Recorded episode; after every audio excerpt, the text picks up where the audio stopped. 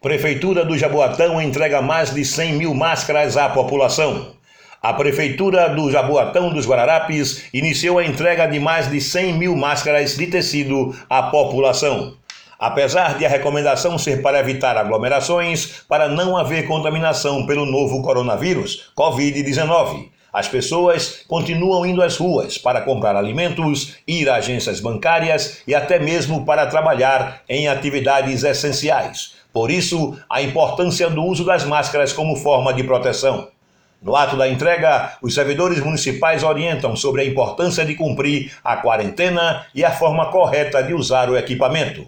Temos realizado várias ações e orientações para que a população tome todos os cuidados para evitar contaminação.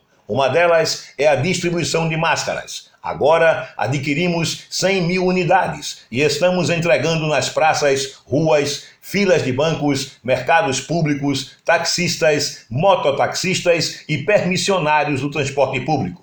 A distribuição também será feita no final de semana.